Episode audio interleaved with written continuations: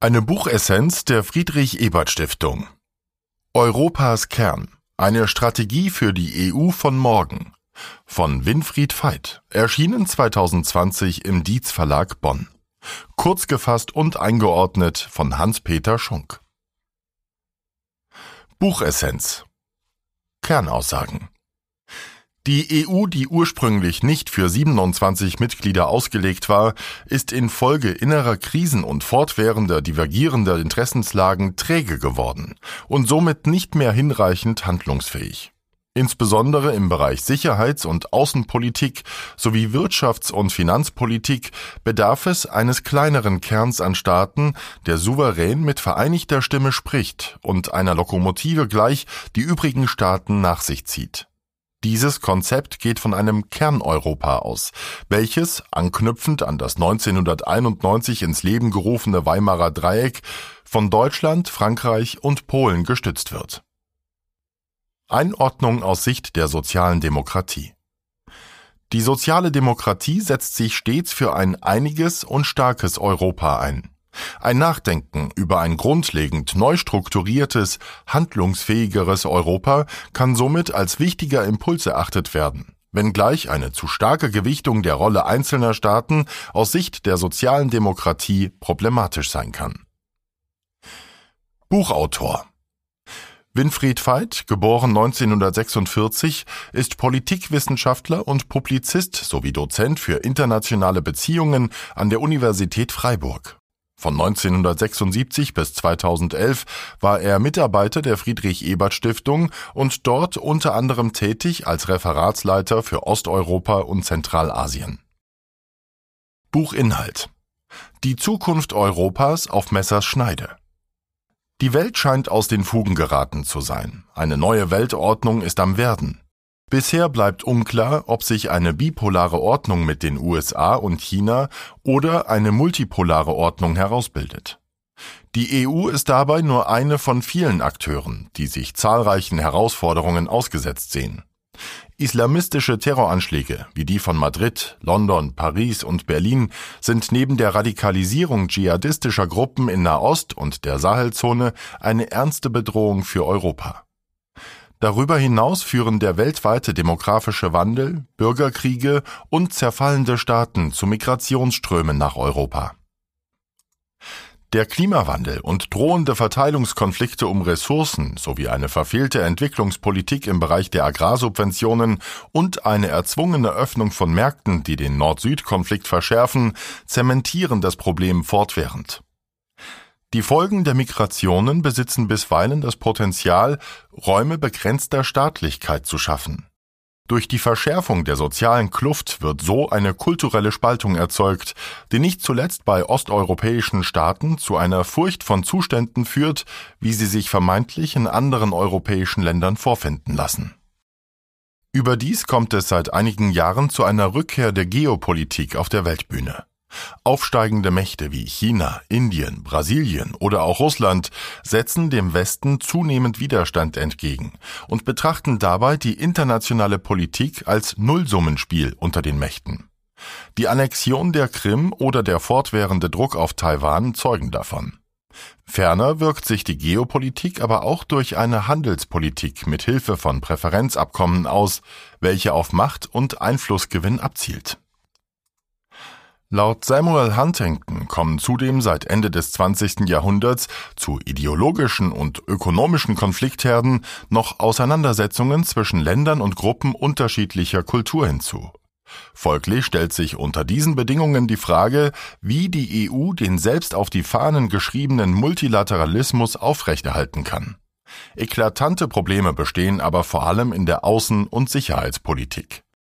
Insbesondere die 1997 beschlossene NATO-Osterweiterung oder die Nichtbeachtung eines 2009 von Dimitri Medvedev vorgelegten Konzepts über die Sicherheitsarchitektur vom Atlantik bis Wladiwostok schürten Misstrauen Russlands gegenüber der EU, ebenso wie deren Bemühungen, sechs ehemalige Sowjetrepubliken an sich zu binden.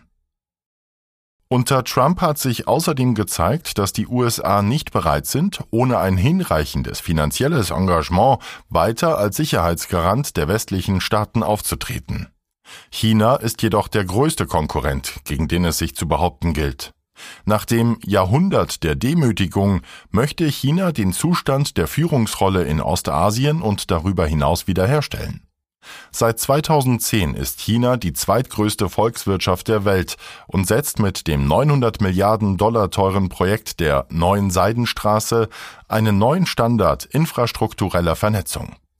Indien ist für die EU als größte Demokratie der Welt nicht nur ein potenziell wichtiger Handelspartner, sondern vor allem auch ein Verbündeter in der Auseinandersetzung um die Erhaltung des Multilateralismus und damit einer regelbasierten globalen Ordnung.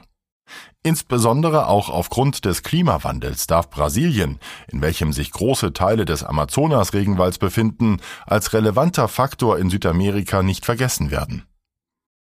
Nach ihrer ökonomisch funktionalen Gründung ist eine wirkliche politische Integration ausgeblieben. Die weit ausufernde Bürokratiemaschinerie, die fehlende Möglichkeit, die Regierung selbst wählen zu können und das Missachten einer geistig-kulturellen Grundlage erschweren eine nachhaltige Identifikation mit der EU.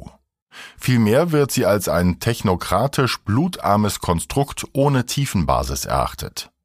Diese strukturellen Defizite bildeten dabei Katalysatoren der sich seit 2008 ereignenden Krisen.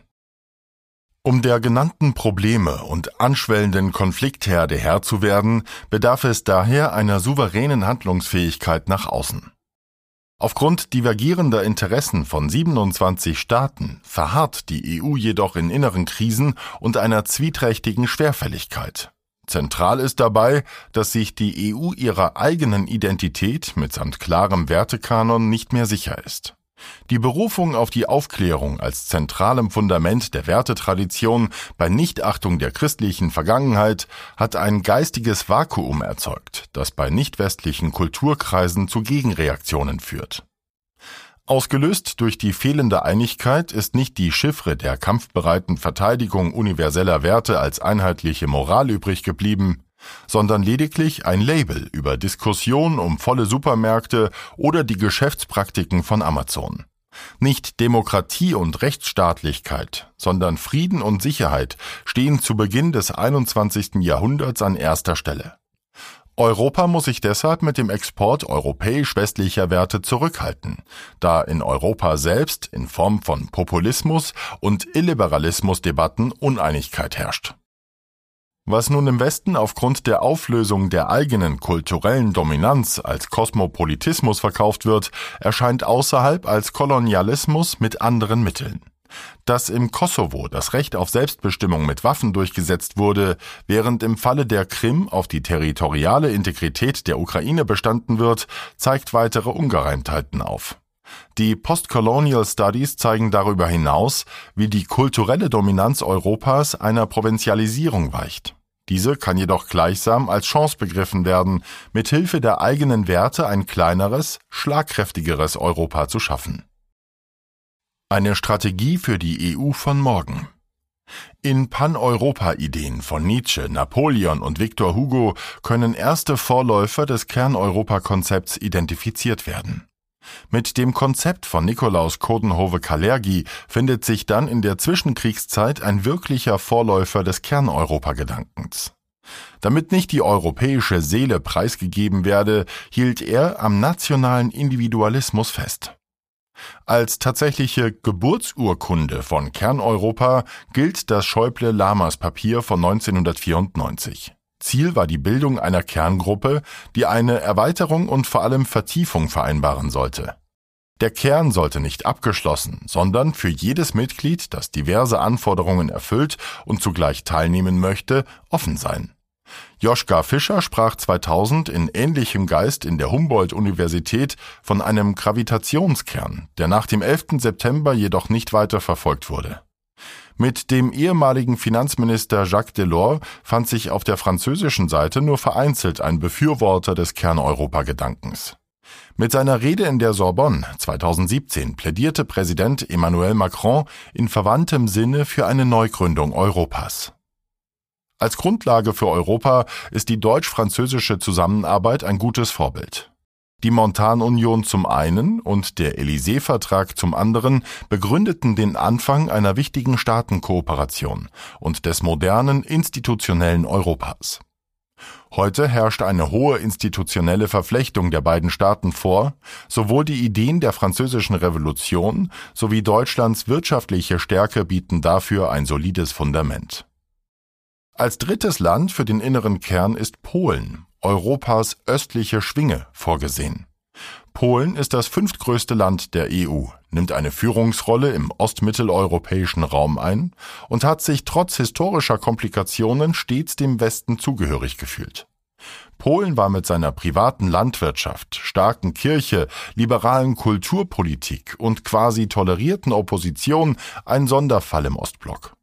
Polen soll gleichsam wieder zurück, wo es politisch und historisch hingehörte, ins Zentrum Europas. Mit der Gründung des Weimarer Dreiecks im Jahre 1991, das sich aus den Ländern Deutschland, Frankreich und Polen zusammensetzt, war der lange Weg Polens in die EU geebnet worden. Einstweilen erscheint eine tiefere europäische Integration Polens gegenwärtig unwahrscheinlich. Die rechtspopulistische PiS verfolgt eine europakritische Haltung und ihre Politik offenbart fortwährend rechtsstaatliche Defizite. Durch den Brexit und Trumps America First Politik sind wichtige Eckpfeiler der polnischen Außenpolitik weggefallen. Trotz der Beteiligung am europäischen Verteidigungsprojekt PESCO sind aus polnischer Sicht lediglich die USA und die NATO ein wirklicher Sicherheitsgarant gegenüber einer russischen Aggression. Gegenüber Deutschland besteht ein historisches Misstrauen, das jüngst durch Nord Stream 2 bestätigt wurde. Dennoch ist Deutschland der wichtigste Handels- und Investitionspartner Polens und war 2004 der stärkste Befürworter des polnischen EU-Beitritts. Frankreich genießt in Polen historisch begründete Sympathien seit der Zeit Napoleons. Auch wenn Frankreich skeptisch bei der Ausdehnung der EU nach Osten war und es zu einer Abkühlung mit Peace kam, zeichnete sich durch Bemühungen Emmanuel Macrons 2020 eine Wende der Beziehung zwischen beiden Ländern ab.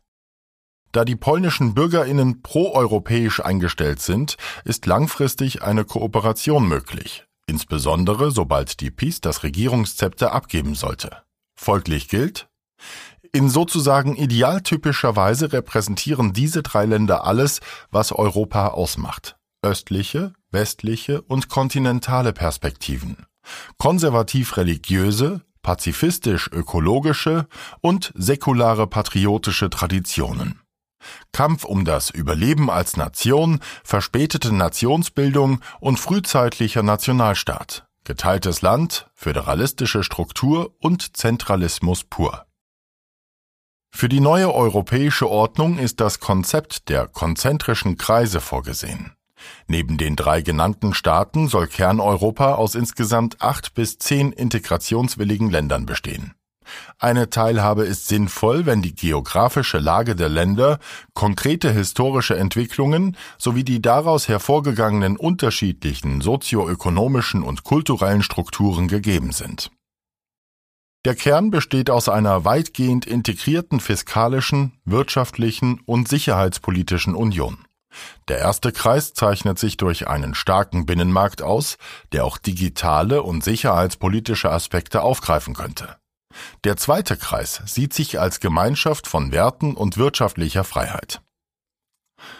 In diesem Staatenbund, der weiterhin unter dem Etikett der EU liefe, würde ein Rückbau der bürokratischen Strukturen, Verordnungen und Einmischungen im Sinne des Subsidiaritätsprinzips als oberstes Leitmotiv stattfinden.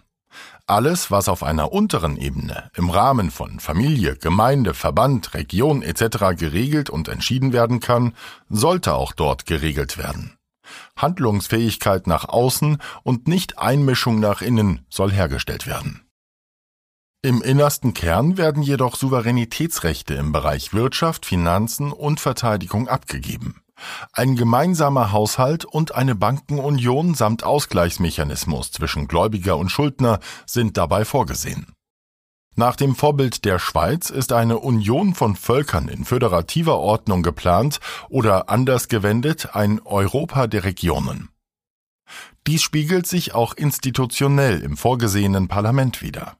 Eine nach einheitlichem Wahlrecht direkt gewählte Nationenversammlung zum einen und ein Senat zum anderen, bei dem die gleiche Anzahl Mitglieder aus nationalen Parlamenten entsandt werden, verzahnen die föderale mit der nationalen Ebene.